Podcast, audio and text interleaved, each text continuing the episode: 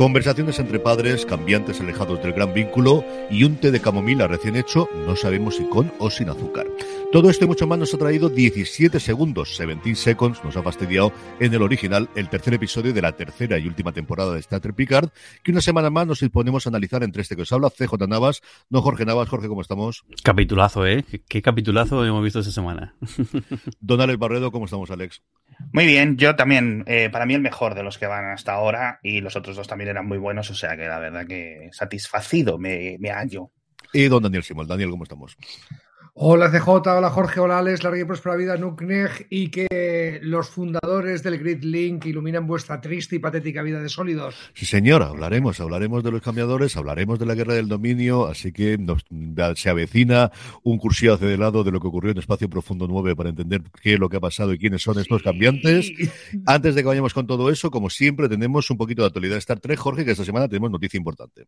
Sí, una noticia, noticia importante y es que el, el confirmado que la próxima temporada de Star Trek Discovery, que se va, lo más seguro es que se vaya hasta 2024, principio de 2024. Yo juraría que además la, original salió también en, en, en, un mes de enero, va a ser la última de la de estas de esta de esta saga o de esta eh, franquicia de, de serie que fuera que inició un poco todo la jornada actual de que eso, ahora mismo tenemos, tenemos Discovery, tenemos eh, Star, eh, este New Worlds tenemos eh, eh, ahí, el, el, Lower Decks, te, tenemos eh, ahí, y, Prodigy. y, Prodigy. y bueno, y, y, a futuro vemos si, viene alguna, alguna, cosa más. Pues no, todo esto empezó con, con, con Discovery, un poco también yo creo que, que al, al halo de, de las películas de, J, de, de JJ Abrams y bueno, eso el, pues, con sus momentos mejores, momentos pe peores, con parones largos también, todos ahí entre algunas temporadas, pero bueno, nos deja esta serie en su quinta temporada.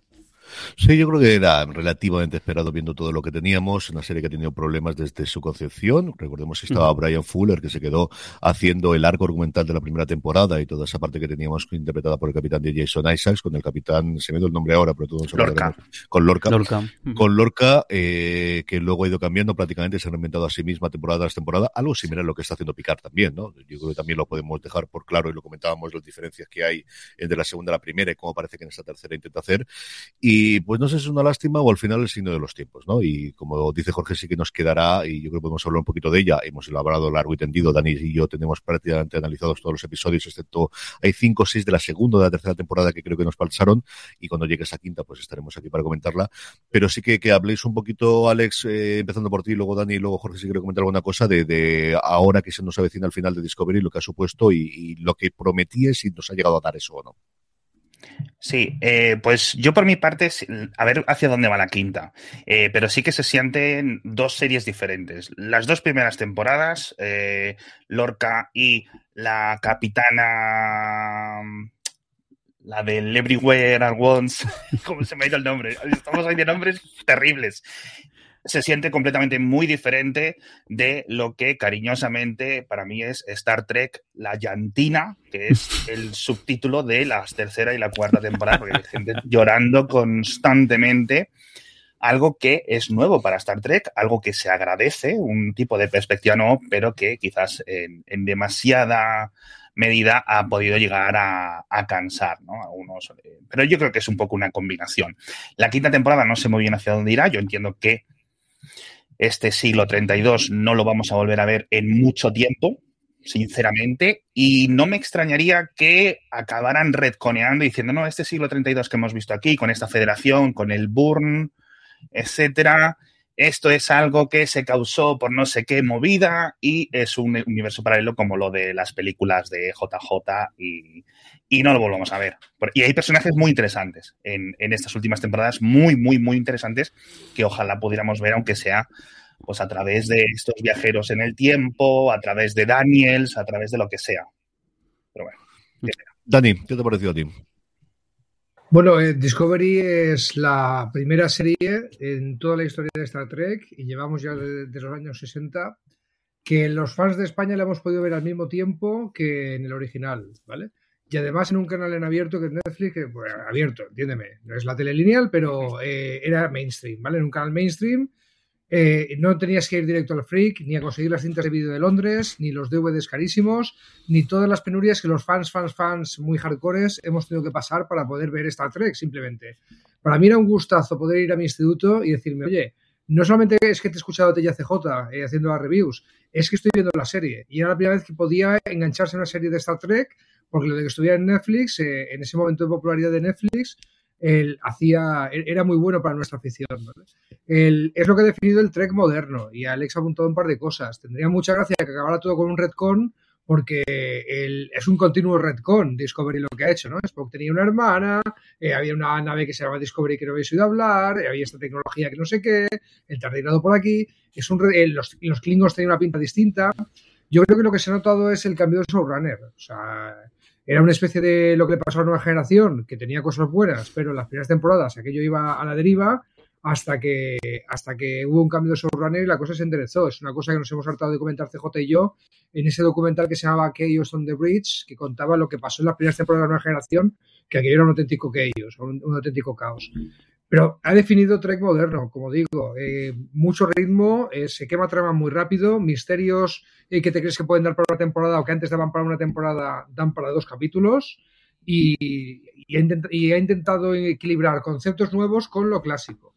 Yo cuando todo el mundo decía esto no es Star Trek porque Lorca no es un capitán de Star Trek y de repente te dicen es del universo espejo, dices pues toma concepto Trek clásico con el que te he dado en la cara, para que no puedas decir y eso es un poco, y, de hecho esto que estamos viendo en Picar es un poco lo mismo, ¿eh? están introduciendo un concepto nuevo, pero, pero están haciendo, mostrando los conceptos clásicos como, como nunca los habíamos visto, o con un giro que nunca los habíamos visto, y eso engancha mucho y, quiero hablar luego, después, y para muestra este capítulo de Picar que vamos a reseñar.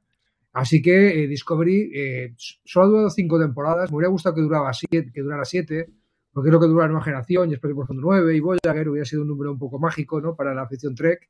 Pero bueno, y, luego las cuatro Enterprise más las tres de la, de la clásica también hacen siete, ¿no?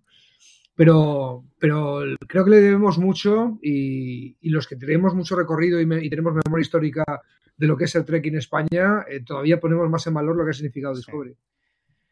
Jorge, una valoración de Discovery, hago yo, cierro y, vayamos ya a hablar de Picard. Pues yo, yo, creo que yo creo positiva y, y creo que eso eh, ha sido la puerta de entrada de mucha gente al universo Trek, que es una cosa que, es de valorar y mucha gente que nos había acercado. Esta era la, accesible. Eh, yo creo también porque utiliza códigos eh, mucho más modernos en, la hora de hacer, las series y el tanto la manera de, rodar, la factura es impecable. de hecho, hasta que ha llegado a New World, pues o también picar la factura de la serie es absolutamente increíble. Ojalá hubiésemos siempre estos, medios en, la serie de, Star Trek. Y luego creo que hay personajes súper interesantes y que además juega muy bien tanto los personajes, o sea, a mi personaje de, de Saru me parece una maravilla, el personaje de, de, Tilly y luego la pareja de, de de, Culver y de, y de, Stamets me parece muy bien. Y creo que la premisa, el, todo el rollo de la tecnología del de, eh, micelar y demás, está, está muy bien. Y luego, pues es que yo voy a decir de, de Lorca con, con Jason Isaacs interpretándolo, que es uno de mis autores favoritos, pero luego la introducción de Pike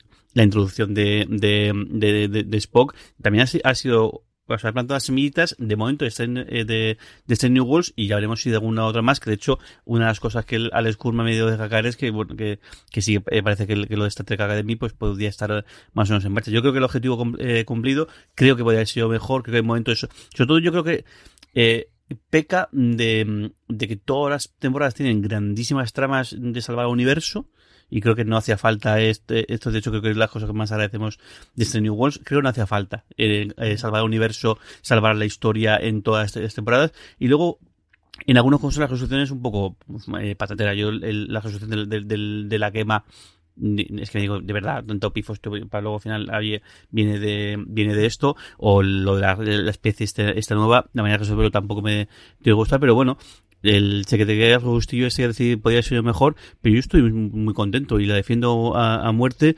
y el que ha sido el inicio de todo lo que estamos viviendo ahora y lo que está por venir. Y eso creo que es mm, para valorar. Y bueno, y encima, pues ha sido, lo que decía Alex, eh, o sea, Michelle Geo, la pena es que no va a poder seguir, pero vamos, que, que, que ha pasado que gente con un talento y con, una, una, categoría, eh, chapó, porque una cosa que siempre ha pasado en las series antiguas es que ha sido más bien cantera de gente, o gente conocida en, en otros ámbitos y que se da a conocer, o gente que empezaba a ser tal, y aquí no, aquí hemos tenido gente de con mucho renombre, eh, hasta el punto, ahí se acaba el, el, nombre, bueno, del, del, del, del, director que sale, el director de cine que el Cronenberg, o sea, una, o sea, una cosa, o sea, cosas muy, o sea, que tenemos a David Cronenberg como, como, como, como, actor, como actor medio invitado, que tenemos a Jason Isaac, que tenemos a, a tenemos a, a Michelle o sea, gente de muchísimos galones y muchísimos quilates.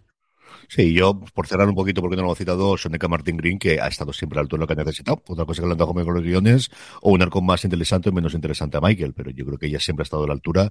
Una actriz que venía a ser reconocida de, por, por eh, The Walking Dead, pero que yo creo que es el papel y además en las entrevistas lo ve que ella lo ha disfrutado. Lo ves y sobre todo con su parte en las dos últimas temporadas y la complicidad que tienen los dos, creo que esa relación entre los dos está muy bien. Como os digo, más allá del agujero de guion y de problemas que tenga y de que yo coincido con lo que decía Jorge, creo que especialmente tercera, cuarta y quinta temporada, ha sido tan, tan a lo grande que cuando llega la resolución siempre se nos ha quedado un poco corto, o a mí al menos personalmente siempre se ha parecido de, y hay que arreglarlo y hay que cerrarlo y vamos a cerrarlo ya. Pero dicho eso, yo de verdad que me he disfrutado mucho con ella, como espero disfrutarlo de luego en la quinta temporada. Y también, eh, una cosa, eh, recuperan lore y crean nuevo, que eso también es muy, importante, todo el, todo el, el, el, culto este de, la, de las mujeres estas guerreras que luego rescatan en picar y demás, es decir, que han cogido también, han, han refrescado el lore con el hecho de sacar a Pike, sacar a, Spock y sacar la, la, la guerra Klingon y demás. Y luego también han creado cosas que están recogiendo otras series, que eso es muy, muy, muy importante. Tío, hay un capítulo que se llama Unificación Parte sí, 3. Sí. Es que los hemos seguido a una generación de toda la vida y disfrutamos con Unificación Parte 1 y Parte 2, que nos metan eso por en medio. Pues mira, yo ha, tenido momentos muy, muy buenos y, y con lo que tú dices, balanceando lo que queremos los nostálgicos con cosas para que enganchen nuevas personas. Yo no quiero estar solito en esta trek y que sea un reducto de los, mis cuatro amigos de siempre. Yo creo que, quiero que cuanta más gente lo vea mejor. Y esto creo que lo está consiguiendo. Sí, yo por último, por añadir un par de cosas, o sea, volver a insistir en el tema de los personajes cada vez que pienso eso, yo creo que es una serie que va a envejecer muy bien. Mucho de lo que eh, muchas personas que no le han dado una oportunidad o que la veían en plan, pues bueno, esto es, un 5, un 6 sobre 10 o algo así, yo creo que la van a ver con mejores ojos en el futuro. Y en general, los elementos del siglo 32 los voy a echar de menos. Todo esto de nivar la Tierra fuera de la Federación, eso es una puta locura. O sea, que de repente, bueno, bueno, bueno, un montón de conceptos muy chulos que ahí se van a quedar de momento, no sé, al final. Como decían, el, futuro del futuro. fueron capaces de, sacar el futuro del futuro, incluso en la parte de tecnología. Sí. Vamos ya a analizar el tercer episodio de la tercera y última temporada de Picard, llamado, como decía al principio, 17 segundos, dirigido por Jonathan Frakes, uno más para su eh, muesca, igual que para, también para Michael Dorn, un episodio más para acrecentar su liderato en la persona que más episodios ha salido interpretando un mismo personaje en Star Trek. Es el primero de dos que va a dirigir Frakes, ya sabéis que lo habitual en estos tiempos en Hollywood es que los directores dirijan dos episodios consecutivos, y así, mientras están haciendo la grabación de uno, están preparando el siguiente, mientras está haciendo la postproducción hacia el otro, va dirigir estos dos y no sé si dirige alguno nuevo de final de temporada porque todavía no se ha anunciado quiénes son los directores, si no recuerdo mal, ahora mira MDB, de los últimos episodios. Está escrito por James Max y Cindy Apple, que ya han trabajado en eh, Trek Picard en la temporada anterior, y la sinopsis eh, oficial es que Picard se enfrenta a una revelación impresionante que cambiará su vida, es decir, que tiene un hijo que no sabía, mientras el Titán y su, y su tripulación intentan vencer a Vadik imparable en una persecución letal náutica, que me ha encantado nuevamente el Google Translator de Amazon Prime Video. Mientras tanto, Rafi no, Rafaela. Rafaela, que se llama Rafaela. Y Worf descubren el plan, el plan perverso de un enemigo muy vengativo que la flota estelar ya había olvidado hace mucho tiempo, no solo la flota estelar, la flota estelar y casi todos los espectadores. Jorge, arrancamos con todo el tema de la nebulosa y ese tema de la persecución y conversaciones, porque lo que tenemos aquí en, todo el episodio son un montón de conversaciones a dos. Ese flashback de Riker y Picard, esa conversación a día de hoy entre Beverly Crusher y Picard, Picard con su hijo, también tenemos a la hija de Jordi LaFosse con 7 de 9. Tenemos un montón de conversaciones como si esto fuese pues un drama de, de HBO, ¿eh?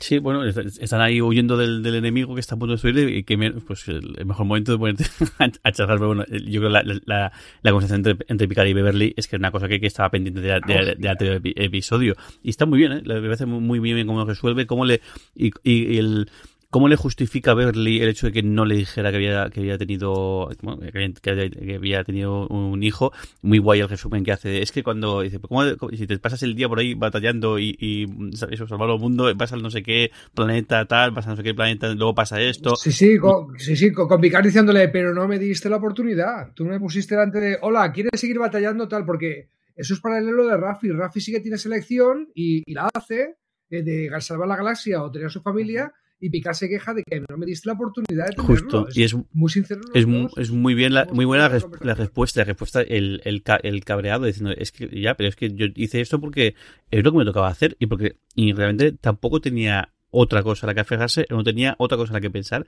Y como no me has dado la opción de poder elegir, no me has dado la opción de, de, poder saberlo, o de poder formar parte, o de, o como dice, decir, quizá haber con una familia, o quizás simplemente haber sido, haber sido su padre y ya está, pues eh, me, me, parece súper sincero y, y, muy bien, tanto por un lado como por el otro. O sea, eh, porque les, entiendo, les entiendo perfectamente. Es decir, Beverly además sabe las dos, las dos cosas. El hecho de que Picard podía ser un padre súper ausente y estaba ahí, y luego también lo que dice es que el problema es que eh, tu hijo hubiese tenido a Diana desde el día cero.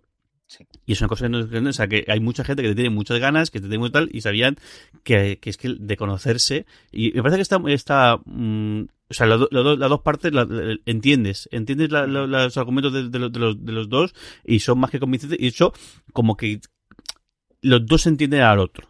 Y es la primera vez que, que, que Jean-Luc le echa en cara al otro que no y es la primera vez que, que, que le dice, es que claro, es que eres un peligro ambulante también, tienes que entenderlo. Sí, muy bien escrito, muy bien escrito los incentivos de cada uno para explicar sus motivaciones.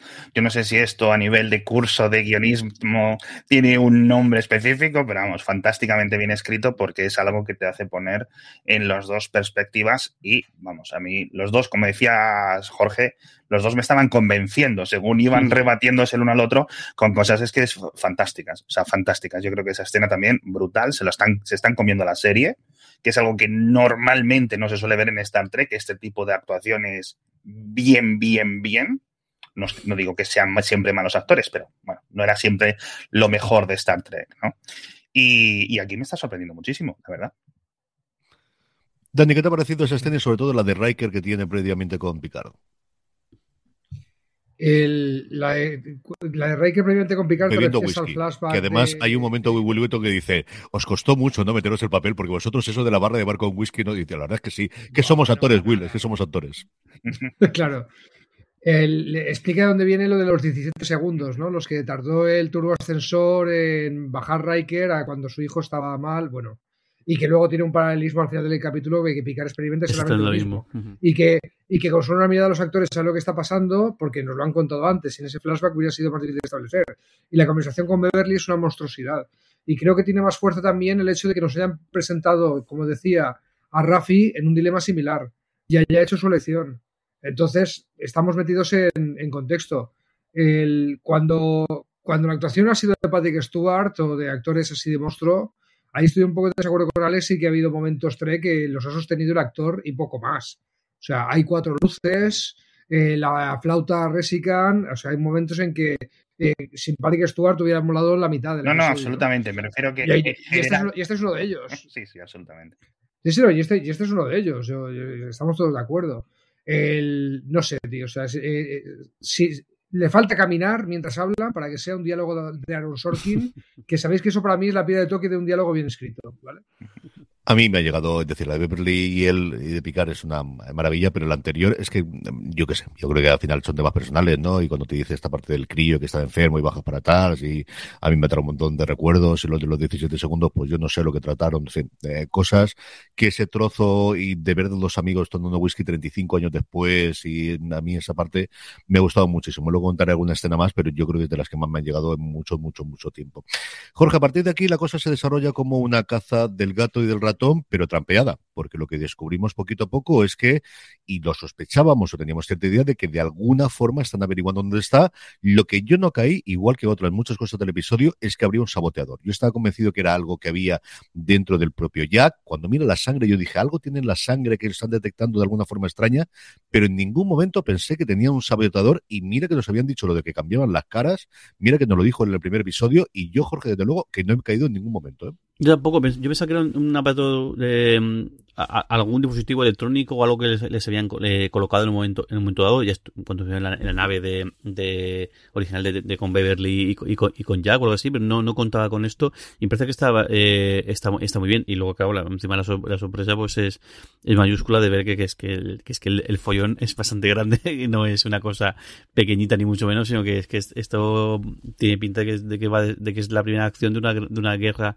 en ciernes más que potente y bueno, que, que, y me parece muy bien que, que, vayan cogiendo cosas de no solamente de, la nueva generación, sino que al final ya el hecho de que este de 7-9 pues ya es como el guiño grande al, a, espacio 9 y luego claro, pues el, saber que el dominio de alguna manera está ahí detrás que está luchando el, los, los, los cambiantes, pues más aún, y bueno, y el guiño de Warfare, como dice, yo tengo un, buen amigo que me dijo esto, que me, ha informado, que, que, que, pena, que, pena que no, que, pena que no podamos contar con él, porque claro, es que ese el actor falleció, yo el año pasado o hace un par, hace un par de años. un poco más, pero yo, creo muy, muy poco, hace muy poco que fíjate que, eso hubiese venido como, como anillo el dedo, tener una aparición, una aparición suya aquí. Muy bien, le parece muy bien y parece muy, muy bien también la investigación de, de, de 7-9 y y de y de Jack en este, en este caso también la manera de que 7-9 vuelva a tener un poco de, acción porque el, creo que está muy bien hecho el hecho el quitarse medio a show porque claro, si no hubiese sido como un tope a, cualquier tipo de, eso, creo que lo hace de una bastante el,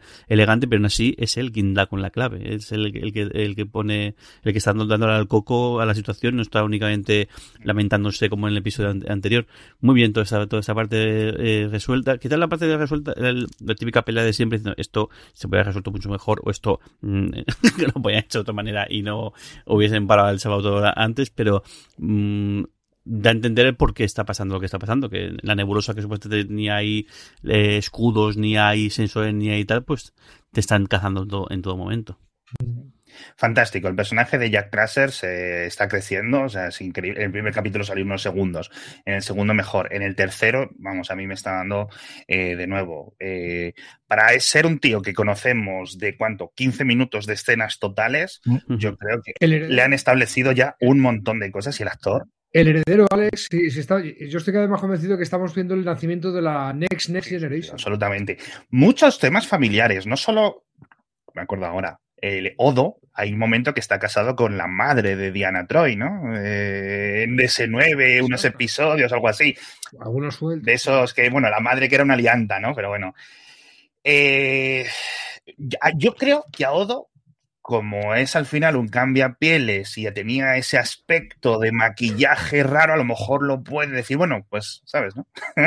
este es Odo. Te ha quedado muy, te ha quedado muy Juego de Tronos lo de cambia pieles, pero creo, que Chase lo traduce como cambiante. Es que, perdón, no me acuerdo del nombre. O sea, Doppelganger, lo que sea.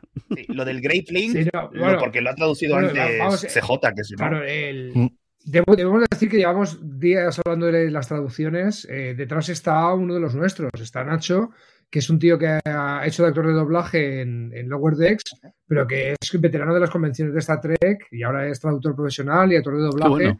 Y le han encargado la traducción. En Facebook va contando anécdotas cuando puede contar, eh, acuerdos de confidencialidad mediante de, de, lo que le ha pasado. Un tío interesante que a ver si podemos tenerlo un día. Pero vamos, que, está accesible y en redes y en el fandom el tío que ha traducido todo pues esto. y es uno de los nuestros, lo ha hecho con mucho respeto. Y, y, haciendo research e investigación de cómo se han traducido porque de una serie a otra y de un equipo de doblaje a otro ha habido mm. muchos vaivenes. Sí, sí.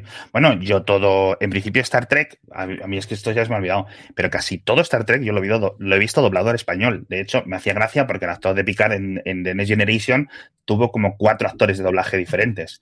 Worf, una época tenía el doblador de Gandalf y decía, ah, mira que Tío, en, las, cintas de vídeo de, la nueva generación que llegaron a videoclubs antes de que llegara a las teles autonómicas, eh, Picard tenía la voz de MA. No sé, ya no me acuerdo, pero de o Wolf tenía la voz de MA, algo, algo así era, tío. Y, me, recuerdo sí, decir. Sí, sí, y de repente es en plan dos temporadas con una voz, luego otras tres con otro, luego una. Está, está... No están mal las voces, pero sí que es cierto que te saca un poco de, eso. Pero luego Worf, dando otra vez toda su, su árbol genealógico y sacando ahí los galones increíble, o sea, que se come todo el cambio este, no sé qué, matado gente, no sé qué. ¿Te apetece una manzanilla? qué maravilla, qué maravilla. Increíble, la verdad. ¿Qué, ¿Qué, personaje que ha ido creciendo tanto y cambiando tanto como tienen que hacer todos los buenos personajes. Al final han pasado 30, 40 años de su vida. No puede ser la misma persona que comenzó, de la misma forma que no era la misma persona con, con Yacia en, en DS9. O sea, Sí. Oye, oye, CJ, ¿no deberíamos hacer un pequeño resumen de quiénes son? Vamos a organizarlo, porque uno me está metiendo a Worf, el otro tiene la de Odo y esto va a ser la de Dios. Primero, Aberjonois nos dejó tristemente en diciembre del 2019, que sí es cierto que yo pensé que había hecho bastante, pero, pero había menos. Yo creo que lo que podemos hacer es, hablamos ahora de la parte de Rafi y de, y de Worf, porque se mete justo en ese descubrimiento uh -huh. de, porque además lo hacemos en paralelo, ¿no? De que los Changelings, que estos cambiantes, como es la traducción, tienen relación y luego ya hablamos de quiénes son realmente estos cambiantes y de qué peso tuvieron en Espacio Profundo 9. A mí es con diferencia el episodio en el que más me ha gustado la trama de, de Rafi o Rafael a partir de ahora para siempre y evidentemente es esa relación porque es el momento más divertido de la serie. O sea, es el momento en el que tienes los one-liners, tienes la, las, las uh, tiradas que hace Worf, tienes esa entrada maravillosa que yo referenciaba en el inicio y que acaba de decir Alex ahora, de decir el árbol genealógico como si fuésemos aquí el Señor de los Anillos o Juego de Tronos y acaban de decir, ¿quieres un te dejamos Pero muy correcto, pero muy correcto y con todos los giros que ha tenido la historia del personaje. Asesino de Gowron, me acepta Martok en su casa, este, lo otro, tío. Y tiene un montón de momentos divertidos y esa investigación en el que, si en el segundo episodio nos, o en el primero o en el segundo episodio da la sensación de que iban a chocar, aquí Ward dice, no, no, si, si yo quería que no te fuese porque sabía que la cosa iba a acabar mal. Y estoy en un momento muy zen de mi vida, tanto el personaje como el propio Mike Don, luego hablaremos de eso porque lo cuenta en, en el, en el After Show con Will Wheaton, y ese momento yo el que haya el dueto los últimos cinco minutos dije, aquí hay algo, aquí hay algo y ya me interesa mucho lo que cuenta esta gente, Jorge. Es True Detective, eh, temporada 5, tal cual. O sea, tenemos, tenemos la pareja de True Detective, temporada 5, eh, eh, claramente. Bueno, temporada 6, porque la 5 es la que está ahora en el rodaje. Eh, muy bien, y creo que, es que encaja muy bien. Es que además encaja muy bien el hecho de, de que Rafi está ansiosa, pasada de vueltas, que ya hace todo ya, y, y Worf, que es el todo contrario, el calma, tranquilo, tómate una manzanilla, sí, soy un, eh, hoy no toca decapitar, eso, eso son los miércoles, esa frase es maravillosa, hoy no, toca, hoy no, tal, y es muy chulo el contraste entre los dos, y luego es curioso porque eh, al final Rafi está viendo lo que estamos viendo de Rafi de que es, está metida en la, eh, deja de lado a la familia, o sea, no hay ningún personaje que haya dejado más de lado a todo lo que significaba, todo lo que era detrás, eh, su familia, su clan, su, su, su, sus tradiciones, que Worf porque al final es un tipo que, que, está ahí como una especie entra en la el, el realmente me recuerda mucho justo a Juego de Tronos el, personaje del el, que está ahí el, que está al principio con lo, el, que está con los Greyjoys que está con con, con los Stark al principio porque es como después de la guerra pues eh, cojo a esta persona aquí y entonces es como el el sí representa la paz, pero también representa el quién ha vencido aquí, o quién, o quién, o quién, o quién ha ganado, y el, y, el, y a través, tanto Word como, Data, descubrimos cosas de la federación y descubrimos como, cosas que, van, cómo se van adaptando. Y creo que aquí la, es, que, es está muy bien, porque eh, Rafi además ve a alguien que, que, pues eso, en el que tiene un poco de modelo, tiene un poco de, de, de, guía, y sobre todo que, que alguien que le sigue, el, que le está siguiendo el juego. O sea, que, que el, después de que el, el, de que el marido le haya pasado de ella, que esté un poco dejada de la mano de Dios, este realmente dice, no, no, dice, sí, sí, sí, yo ya sé lo que hay. Y me llama mucho atención lo del, lo de soy un contratista. No, yo, yo estaba confiado, sí, sí, estaba convencido de que era de que sí que era 671, pero no, es un, es un subcontrato. Como parece que también eh, la mala, eh, parece que Badik es algo parecido, pero en el otro bando. Parece como que Worf sí que sabe que esta guerra estaba un poco trabajándose en, en el tiempo, se ha dado cuenta y, se, y está, está, trabajando fuera completamente del de radar de la Federación, pero para la Federación, porque sabe que eso está poniéndose en, en marcha. Sí, porque el dominio y los fundadores y toda esta guerra que es, afecta al núcleo de la generación, es decir, llegan con las naves hasta allí en algunos momentos, pero siempre se sintió como una, plan, una cosa en las fronteras de la federación, como muy lejana para la mayoría de la federación. Entonces, yo creo que esto va a entrar mm, con mucho más vigor. Ahora se van a dar cuenta, primero, uno, que no se había acabado, evitar, además, que no se vea un conflicto que habías necesitado a todos los Klingons, a todos los Romulanos, a todo el mundo, básicamente, y traiciones internas del otro bando para acabar con ellos y encima ahora vienen y están más enfadados. No sabemos cuántos, no sabemos, no sé, los fundadores y toda esta pandilla no sabemos muy bien. Dicen hay una facción terrorista que es un poco raro, pero bueno. Dani, cuéntame y háblame de los Angelins, háblame de toda esta gente y de que lo tuvimos sin demasiado spoiler por la gente que no haya visto Espacio Profundo 9 y no sepa cómo acaba la cosa.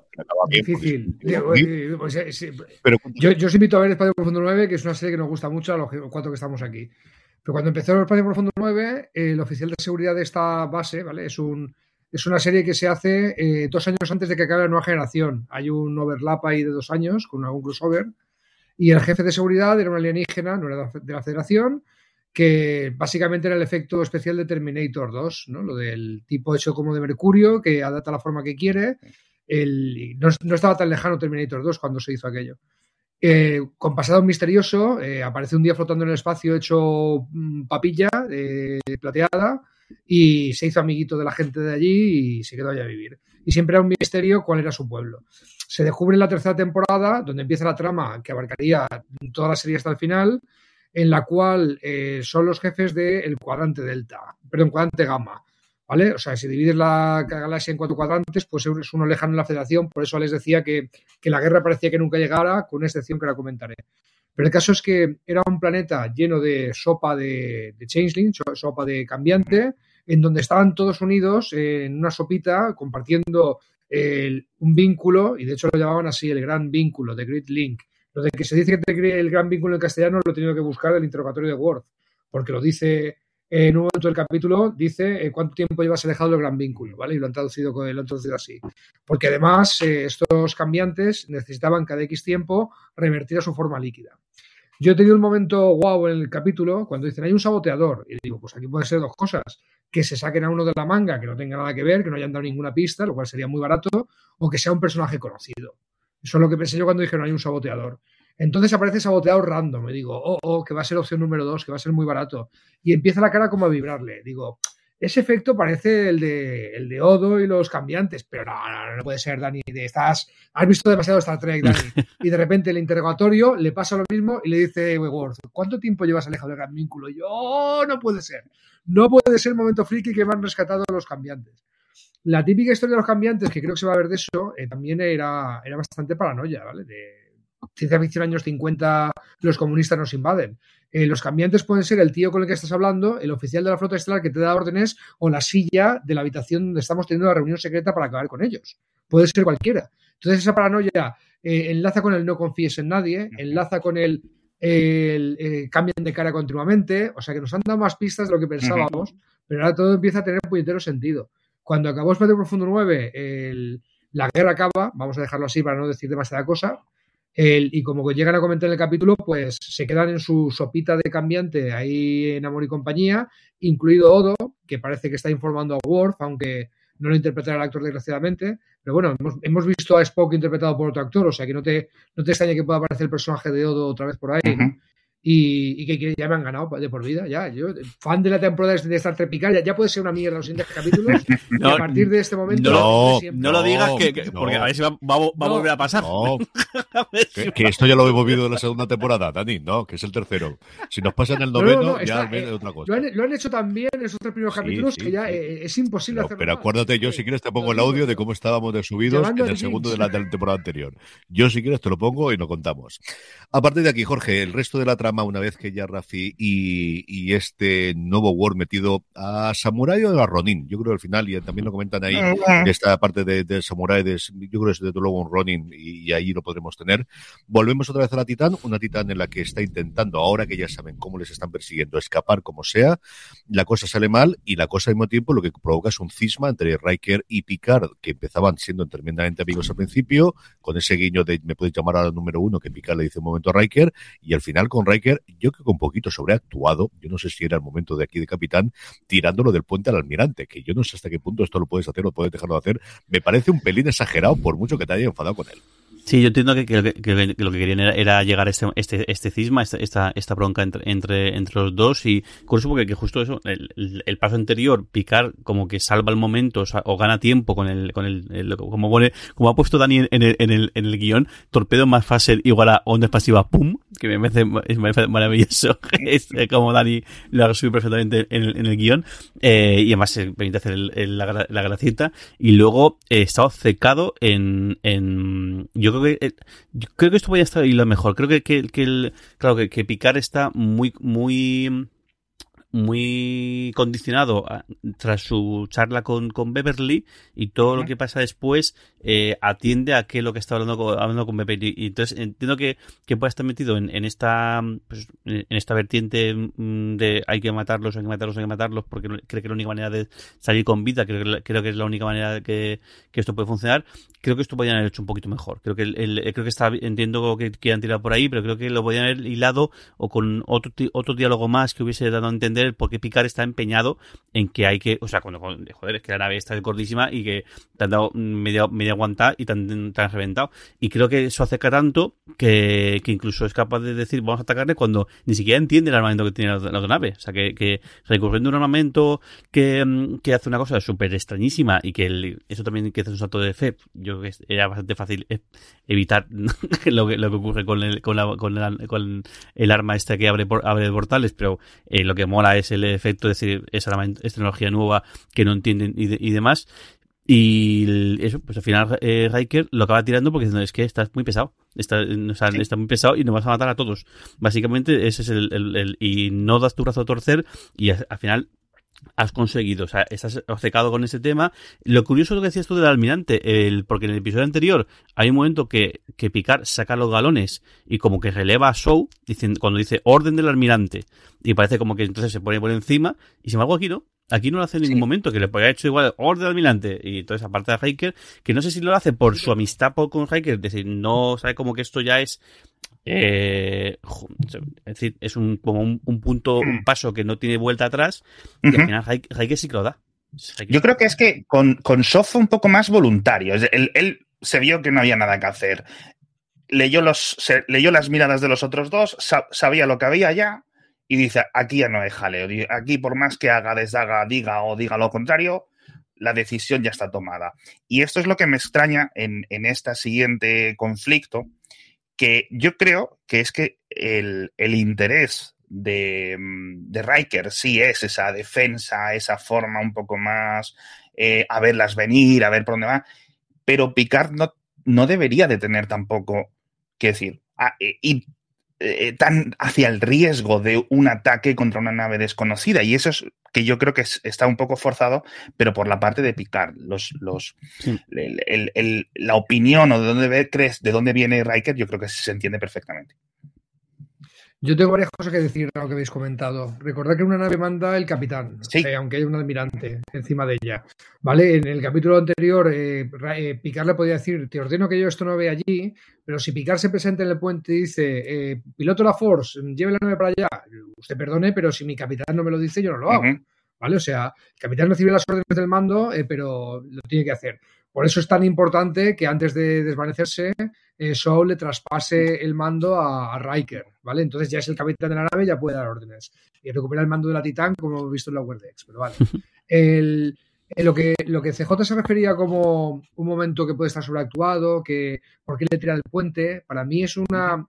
Eh, una, obra, una, obra, maestra del plot building. Eh, por lo menos está puede estar mejor o peor hecho, pero está hecho a posta. Me explico. Esta es la amenaza que le hizo en el capítulo anterior Vadik. Dije, como, como no os entreguéis, os voy a emparanoiar, os voy a quitar poco a poco lo que os hace ser vosotros, eh, os voy a eh, desesperar, os voy a quitar, eh, si te tuviera aquí te quitaría primero una uña, luego un brazo, luego un tal, no sé qué. Voy a ir poco a poco. La nave tiene potencia de, fuego suficiente para haber volado la, la, Titán ya tres o cuatro veces. Están jugando con ellos para que pase exactamente lo que pasa al final del episodio, que se enfadan, que hay un cisma que, que tienen miedo, que el miedo les hace tomar decisiones incorrectas. Está hecho perfectamente a posta. Si te fijas, eh, como el capitán es el que da las órdenes, ¿de quién tiene la culpa de haberle hecho caso a Picar? Tiene la culpa Riker. ¿Vale? Ya, ya, ya, ya lo, podría puto asumir porque le ha dicho, nos estás matando a todos. Mira, Riker normalmente no diría eso, diría, pues bueno, pues te he hecho caso y yo me la como porque soy el capitán. Pero es que que está consiguiendo meterles en ese marco mental eh, de, cismático y de paranoia y de todo esto, porque era lo que la villana hija de su madre mm, brutal de este capítulo quería. Hmm. Y, luego Riker lo comenta un poco en The Ready Room, ¿no? Lo que es Amanda Plame, lo que es el personaje que ha construido. Pero esto es la amenaza que te dijo, o sea, te voy a, voy a chutarte el penalti y te voy a meter el gol por ahí, por la escuadra derecha, y sabes que te lo voy a meter y te va a entrar el gol. Y eso es lo que está pasando. Tío. Vamos después de todo esto, nos quedamos con ese momento de deriva en la nébula de una de una nave, de, al final no deja de ser un barco, como lo dice en inglés, que se está hundiendo. Yo leemos también con el, el, avance del, próximo episodio y lo que va a poder ocurrir ahí.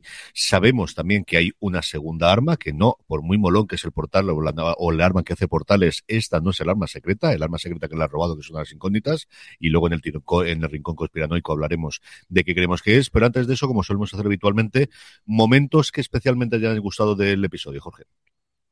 El, pues bueno, mira, alguno que no hayamos mencionado, me ha gustado mucho ver a Baby Crash de, de, nuevo ejerciendo de, doctora y está muy guay porque él como lo encaja, se pone, la, la autora dice, apárate que no tiene ni idea de cómo funciona esto y sin embargo pues ella dice, no, aquí también tengo mis galones y, y, y, estoy, y bueno, y cura, y cura, consigue curar a Show porque no se fía del todo de, de lo que dice la, las máquinas y al final pues la experiencia es un grado y le permite también salvar a Show y salvar a la, nave por, o en ese momento salvar a la, a la nave eh, a consecuencia a consecuencia de eso. Me parece bastante bastante guay ese momento. Sí. A mí el puñetazo de Jack Crusher al guardia que estaba vigilando a 7 de 9 es un poco insurrecto core marcial para casa, pero como no es soldado ni nada, pues, o sea, miembro de la federación, pues, eh, pues nada. Y luego una cosa que deberíamos de comentar y que la comento para que no se nos olvide, que es esa visión que tiene de algo que le dice, no sé qué, de unas ramas con unas sombras raras ahí, una, y no sé qué muy bien. Cierto, sí. sí, esa la tenemos aquí para el risco conspiranoico para hacerla de qué es eso de buscar las ramas o buscar el enlace en las ramas. Ahora no me acuerdo exactamente lo que decían, pero lo tenemos por ahí. Eh, branch out en inglés, desde luego, ahora lo miro exactamente porque creo que alguna de las reviews lo ponían. Dani, momentos que te gustó especialmente del episodio. Bueno, pues torpedo más faser igual onda expansiva, pum. Yo, yo creo que ha roto el molómetro tío, en ese momento. El, mira, los los armamentos de, esta Federación son muy sencillos, ¿eh? eh rayos láser que se llaman phasers, disruptores si son de Klingons o Romulanos, torpeditos de fotones, eh, tiene un rayo tractor y capacidad de ir a más allá de la luz, curvatura. O sea que tampoco son cuatro reglas, ¿vale? El, nuestro amigo Pablo Durá, que es guionista de cómics y que hizo una entrevista para Marvel, me contó que un guionista veterano, creo que fue Joe Kelly, de Marvel, le contó que lo que la gente quiere es ver a los personajes superhéroes con los poderes de siempre haciendo cosas que nunca han hecho con esos poderes. Y eso es lo que nos está dando esta temporada. Eh, hasta el capítulo anterior yo no sabía que el rayo tractor lo podía cortar una nave parándose ahí, no sabía, ¿eh? never seen before. Y lo de, oye, ¿qué pasa si disparamos un torpedo y después lo disparamos con phaser? ¿Qué pasa con la onda expansiva? Eh, no lo vimos venir. O sea, es una forma de usar los poderes de siempre que tienen las naves de una forma distinta. Me ha gustado mucho el momento de Hadasson, cuando lo dice Riker, ¿vale? Que estaba hablando con Jack Crusher y dice yo tuve un hijo, ¿vale? Tiene una hija, pero yo tuve, tuve un hijo y, y, la mirada y el tono de voz y tal dice muchísimas cosas, más con el flashback del principio. Y también que Vadik les haya puesto donde quiere, les haya metido el gol por la escuadra por donde ha dicho, sin salir un solo momento su cara en el episodio, si os dais cuenta. O sea, o sea es que más, más eh, telling, más eh, chula, más taunting, no, no, no, se puede ser. ¿no? Eh, por eso creo que eso, creo que está, de hecho, se, se, recibe como una presencia más que como una villana en el capítulo. Y creo que eso habla de un personaje bien construido, al, a ver si el tiempo me da razón. Connect the branches, es lo que le dicen en inglés. En español entiendo que el otro día conecta las ramas, que no sería desde luego la frase típica o la frase hecha americana es conectar los puntos, connect the dots, que aquí podríamos decir conecta las líneas o une los puntos, ¿no? No, y además es figurativa y literalmente hay unas claro. ramas rollo de Mogorgon de Stranger Things ahí detrás, o sea que... No sé bien. Y, y Draxil, el árbol universal mm, de los vikingos, uh -huh. estilo. Tío. Sí, bueno, segunda referencia a Hyperion entonces, ¿no? Ya con el Yggdrasil. Yo hay dos momentos que he comentado antes. El primero es todo el discurso inicial de Worf con el acabar de ¿quieres un té de camomila con o sin azúcar? Eso me pareció maravilloso.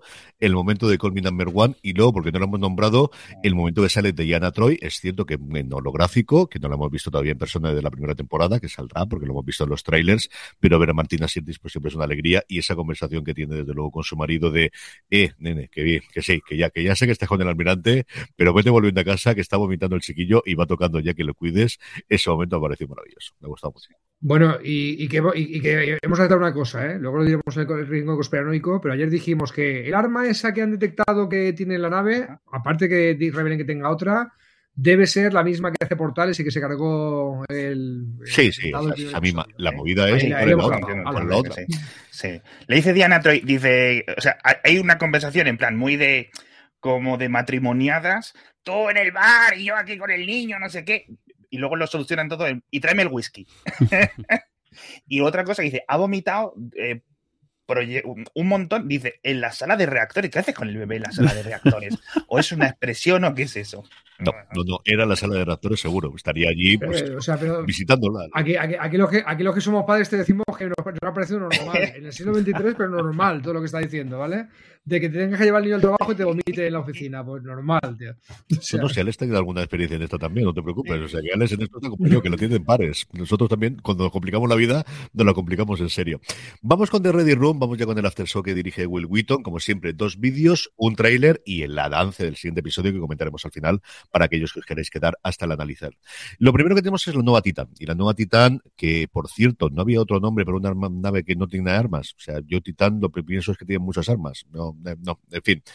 Bueno, lo que preguntan primero es que querían diferenciar la de la que, como Dani decía antes, ha salido en Lower Decks, capitaneada por Riker, que las sillas, todos los actores dicen que molan mogollón, que son como si fuesen sillas de deportes, yo creo que de gamers, podríamos decir aquí, o de Fórmula 1, de cosas similares.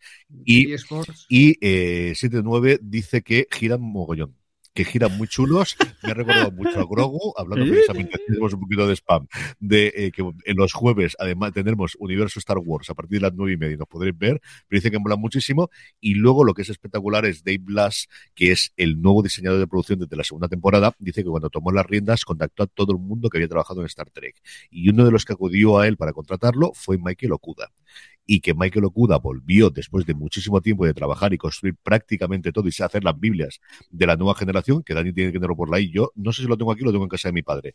Ese señor que ha escrito ese tomazo de ahí en medio y que juntos diseñaron el L-Cars, es decir, el sistema operativo, por así decirlo, de toda la nave que vemos en los títulos de crédito finales, es una versión 2.0 que han diseñado conjuntamente Dave Blass y la persona que hace 35 años diseñó el original, que fue Michael Okuda. Luego el segundo vídeo Mola Mogollón, que es el vídeo dedicado a Worf. Eh, yo pensaba que Dorn no iba a salir, pero sale muchísimo.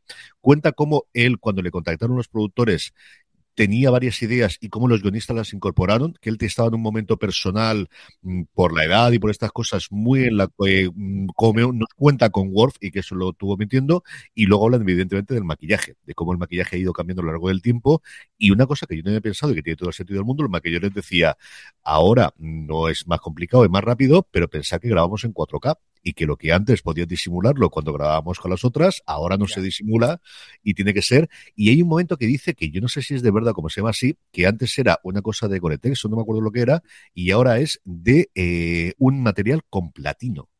Y yo no sé si es que tiene el nombre platino o que realmente utilizan la materia platino para que no se deforme, al menos lo que es la construcción inicial que te pegan. Porque Dorn dice, de todas formas, esto sigue siendo lo mismo, es pegarte cosas en la cara. O sea, esto viene siendo. Y luego el cuerpo, los 17 minutos prácticamente de los treinta y tantos que dura, es la entrevista con Jonathan Frakes. Y aquí hay un montón de cosas. Yo creo que vale muchísimo la pena que la veáis porque además se le siente relajado. Es la primera en muchísimo tiempo que tienen los dos presencialmente, que la última vez con Frakes siempre estaba en la chabola o en la, choza esta que tiene el perdido ahí, con un internet infame y siempre se lo oía fatal y se le veía peor todavía. Está allí, los dos están con mucho cariño.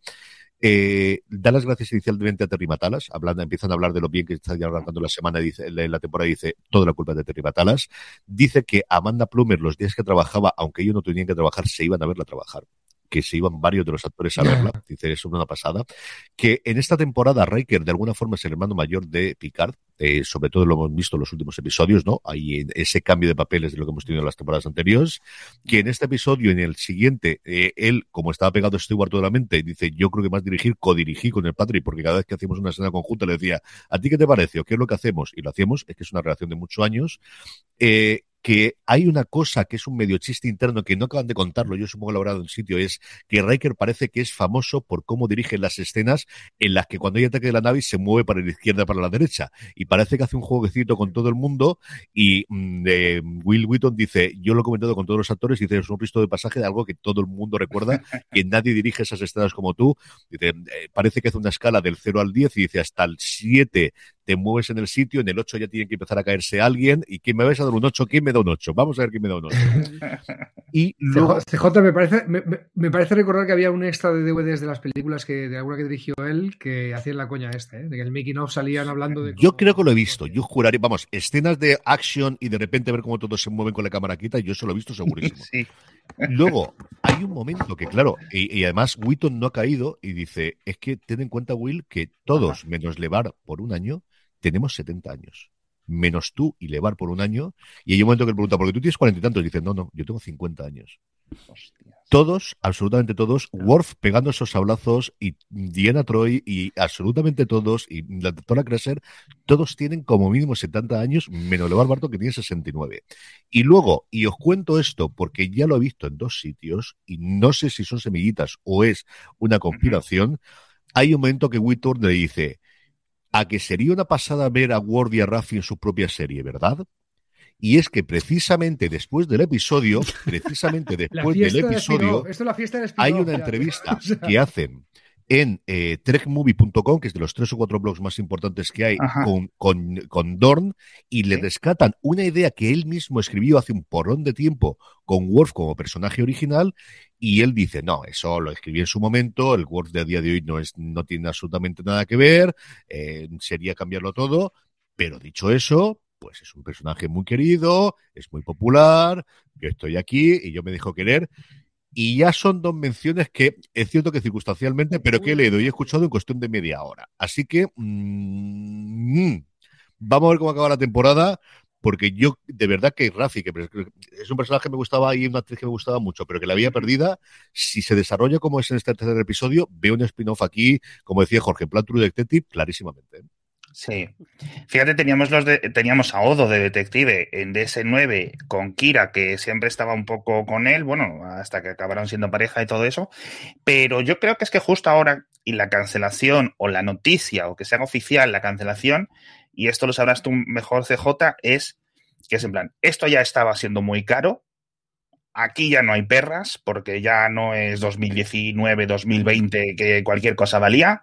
Vamos a hacer cosas eh, dentro de Star Trek, porque tener ese apellido te va a dar una audiencia extra que no tenerlo, y eh, a tirar. Y si eh, estos dos, con unos pocos millones, son capaces de hacer algo interesante de estos 7, 8 capítulos por, por año, para respetar sus edades, sus movimientos, etcétera, que hagan 50, vamos.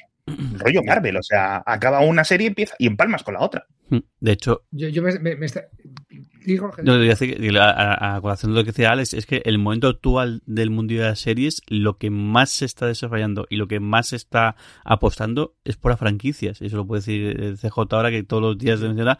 O sea, todas las plataformas están cazando cosas que no venden todo claro o cosas que son muy caras y lo que están es volcándose en qué franquicia tenemos hay que explotarlas y qué franquicias podemos crear. Y en este caso, pues es que esta Trek es, una que ya está, ya está creada y no le falta crear. Quizá, y, no, son, no son miniseries, igual también puede hacer incluso plantearse de películas o miniseries mucho, aún, aún más cortas. Yo, me imaginaba Kung Fu en el espacio, cuando está, cuando está diciendo eso, hasta que he recordado que Kung Fu en el espacio es de Mandalorian. pero sí. Eh, vamos de un planeta a otro ayudando a la gente que está en problemas. Es el equipo A es Es un RPG. Yo creo que están abriendo la puerta. Yo creo que igual que ocurrió con la segunda temporada de Discovery, que se vio ese efecto que tuvo con el rescate de Pike, la número uno, y verlo y poco a poco llevar run run, yo creo que esto le va a servir de presentación y si, sobre todo es que Michael no quisiera. O sea, yo creo que la, gran reticencia que tenían es por lo mismo que ocurría con Patrick Stewart. Tenemos la idea, pero otra cosa es que este señor, que tiene esta edad, vaya a decir que sí o no. Yo a él, a les entrevistas, tanto la que le he visto en Will Wheaton como esta que le he leído, como os digo, en la web, está muy a tope.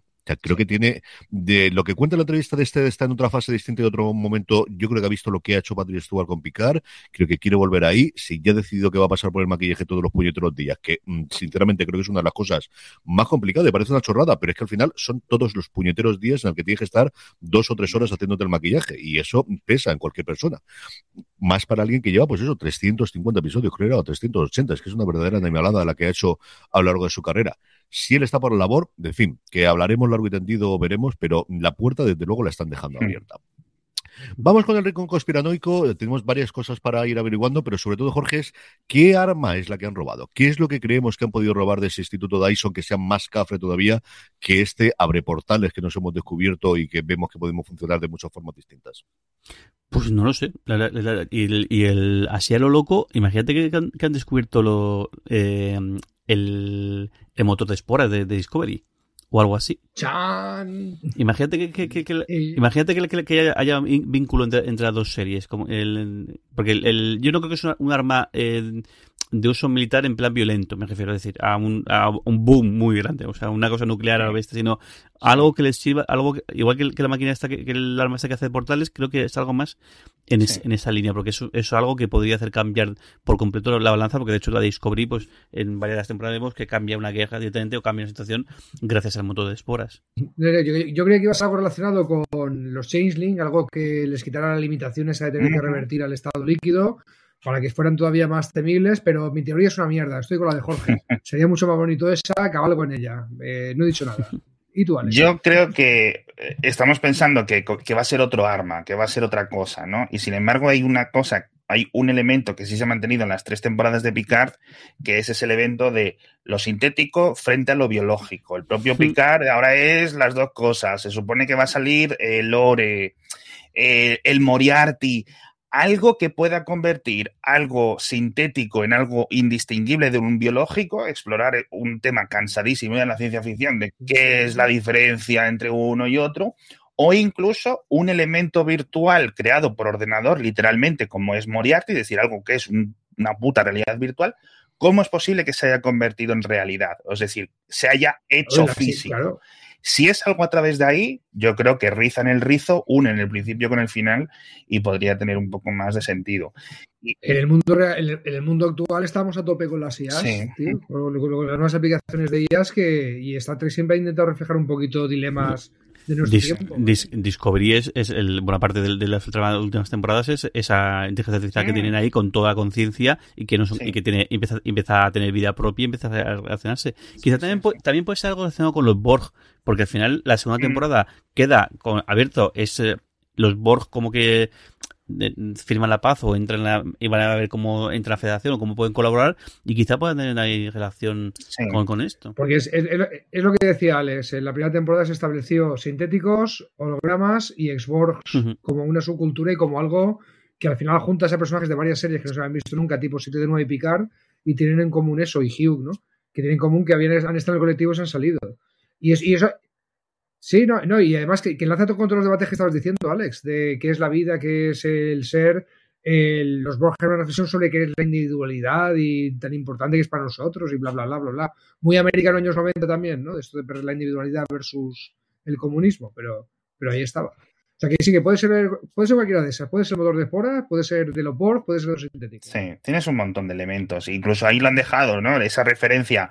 Pues claro, 7 de 9 no es Borges en el sentido de que la ves ahí haciendo mi, mi, mi, mi. Simplemente tiene ese maquillaje ahí de, de dos segundos y ya está. Y el otro le dice, ah, vamos, el racismo, xenofobia literal, pura y dura, con la tía esta que me la han puesto aquí, que me caen mal los Borg. Es decir, están marcando otra vez y seguimos con esa increíble discriminación que hay frente a los sintéticos, que no sé qué, que ya lo contaron con Data originalmente.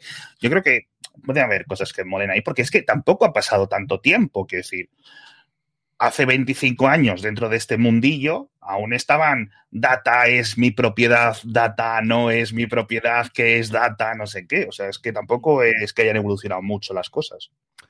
Vamos con el correo de los lectores. Ya sabéis que nos podéis escribir a startrek.com con todo lo que os opináis o también dejarnos comentarios tanto en iVoox como en YouTube, porque son las dos plataformas que nos permiten hacerlo, además de, evidentemente, comentar en directo todos los lunes a partir de las nueve y cuarto, cuando emitimos en directo en youtube.com barra fuera de series o en twitch.tv barra fuera de series.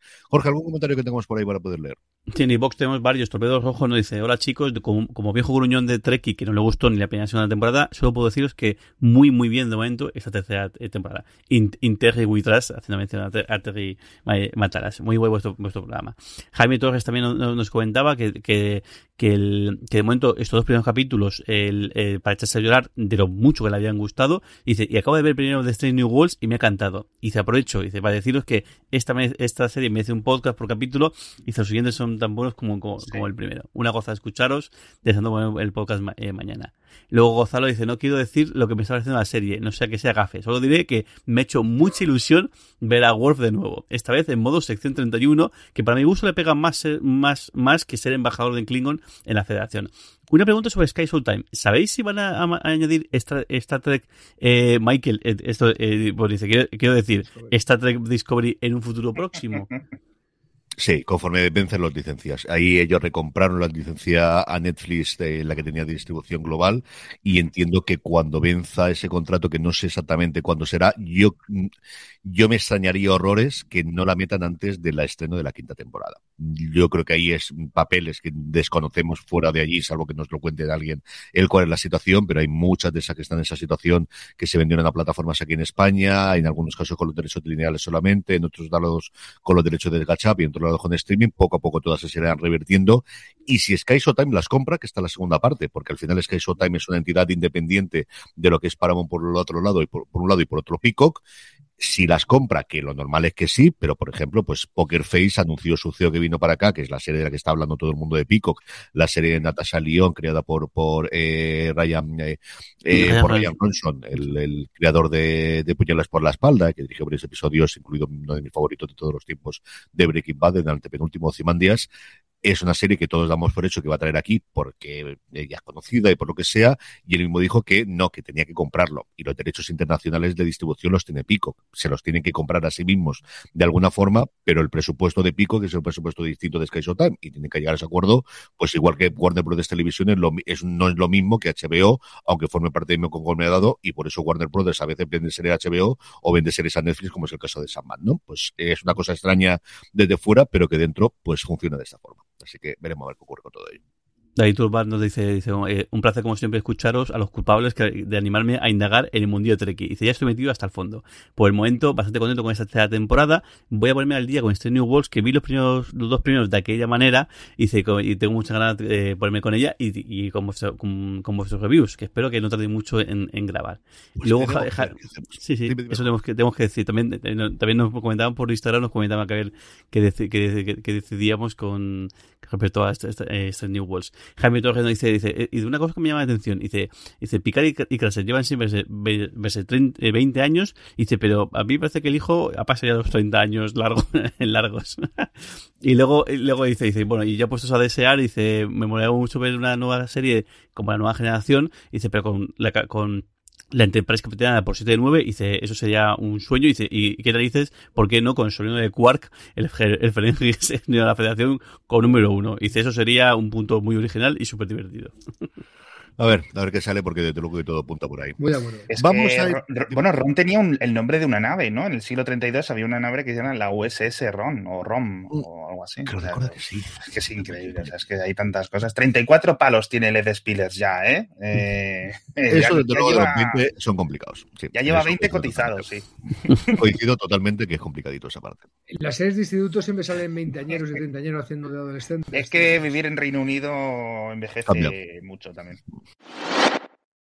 Vamos ya a comentar rápidamente lo que nos adelanta o lo que tendremos en la próxima semana, el próximo episodio, para todos aquellos que queréis quedar, aquellos que no, pues os saludamos, os damos las gracias por haber llegado hasta aquí, y aquellos que queramos vivir al límite y con el riesgo y dando cosas, dame cosas. Además, hoy tenemos especial porque aquellos que nos están viendo en vídeo tenemos no solo el trailer, sino además imágenes, que vimos eh, las 14 imágenes oficiales que han colgado del nuevo episodio. Un nuevo episodio que se llama No Win Escenario, algo así como no hay posibilidad de ganarla, Kobayashi Maru. Algo por el estilo.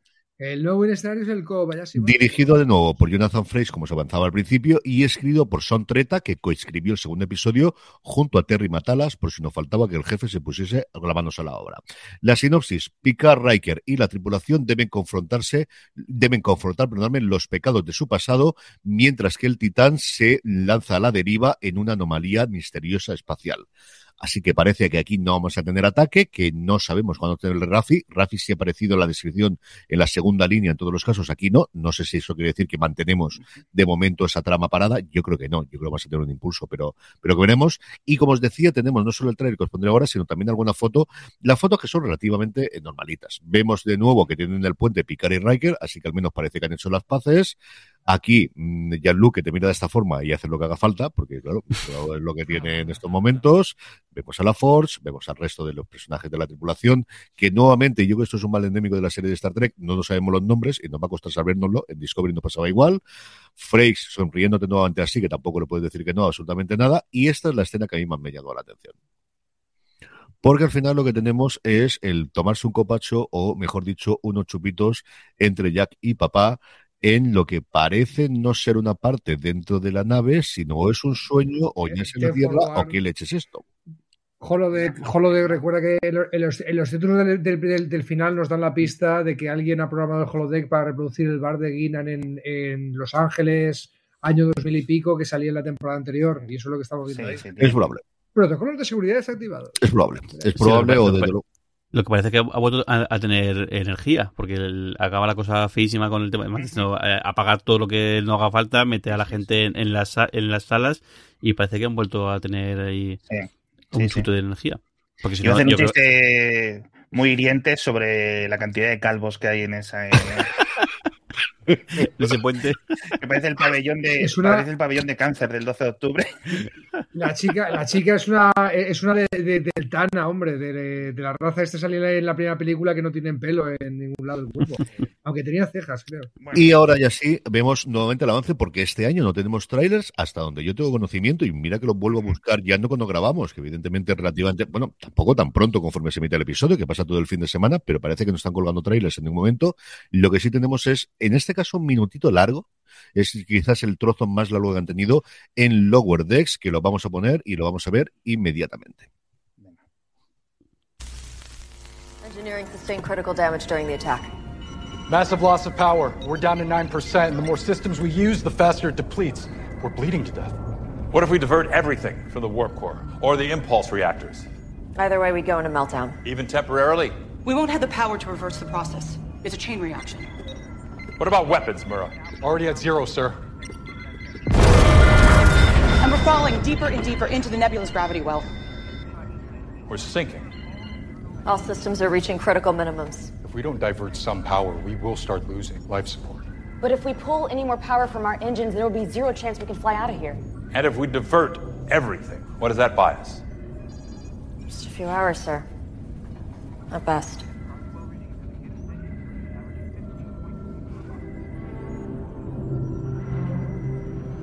Divert as much power as you can to life support.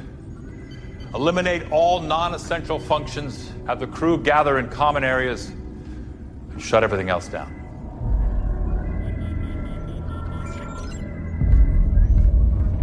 Captain!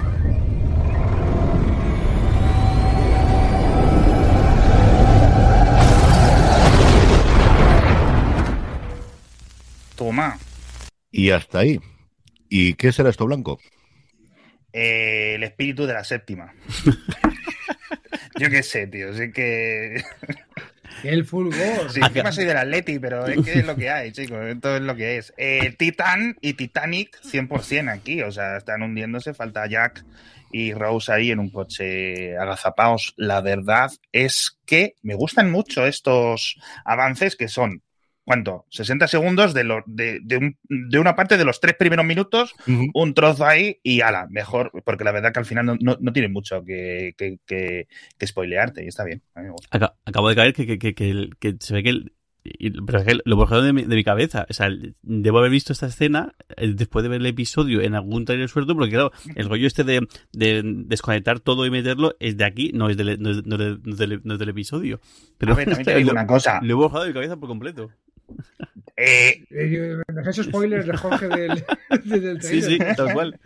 Eh, los episodios pares de Star Trek van de cualquier cosa y los impares son de mm, hay que llevar toda la potencia aquí para intentar no sé qué, de verdad. Es que está tan manido esto ya, pero bueno, al final se, se disfruta igual. Pero le van a dar un giro que no te esperas igual que lo del torpedo. Pum. Hay un, hay un tema muy curioso, me gusta mucho, me recuerda mucho también a las películas de astronauta, las que están bien, bien hechas, y es que en un momento en el que todo se va al garete, todos mantienen la compostura y todos hablan, están está pidiendo opiniones, pidiendo opciones y nadie se pone a gritar, a decir, ah, nos vamos a morir, está todo correcto, tal. No, todos mantienen la compostura, todos mantienen la posición, todos eh, dan respuestas rápidas y demás. Me parece que está súper, que está muy bien hecho porque representa al final que esta gente, pues aparte de, ser eh, tiene una formación y tienen y saben, están ahí por algo, vamos.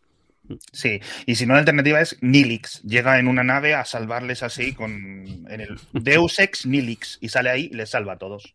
Es algo completamente probable ocurra. Yo, don't, don't.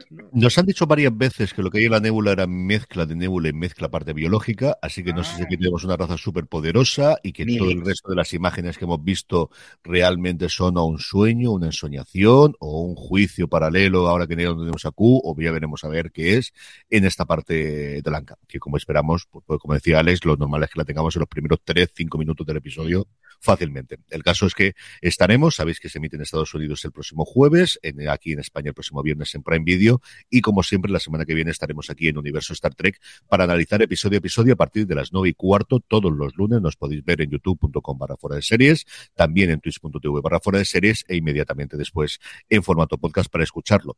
Si os queréis aficionar, antes que hemos hablado de Mandalorian, estamos haciendo lo mismo también con Universo Star Wars y aprovecho para comentarlo.